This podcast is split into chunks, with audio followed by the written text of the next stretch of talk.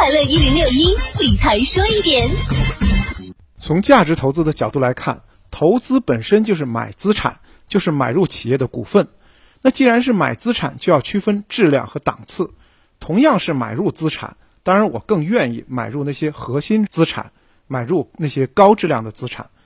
那么我们就要先分清楚资产的类别，哪些是核心资产。核心资产呢，显然这是要从行业的角度来判断。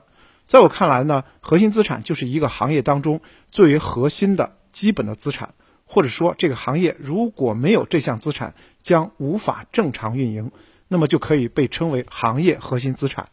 从行业的角度来看，核心资产呢总是掌握在少数企业当中，那这些企业也就是这些行业的龙头公司，并且获得了行业的大部分利润。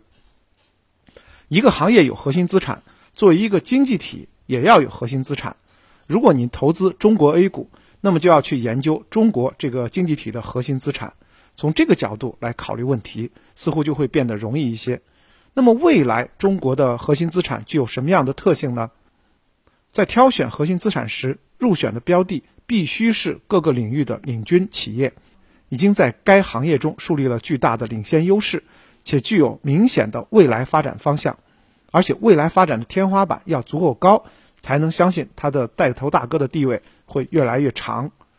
最后呢，还要需要平衡核心资产的确定性和成长性，甚至于很多时候，企业的成长的确定性要比成长本身更重要。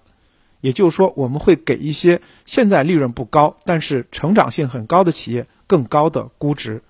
从这些角度来寻找中国未来的核心资产，就是您投资 A 股的投资方向。理财说一点，财富多一点。我是程涛。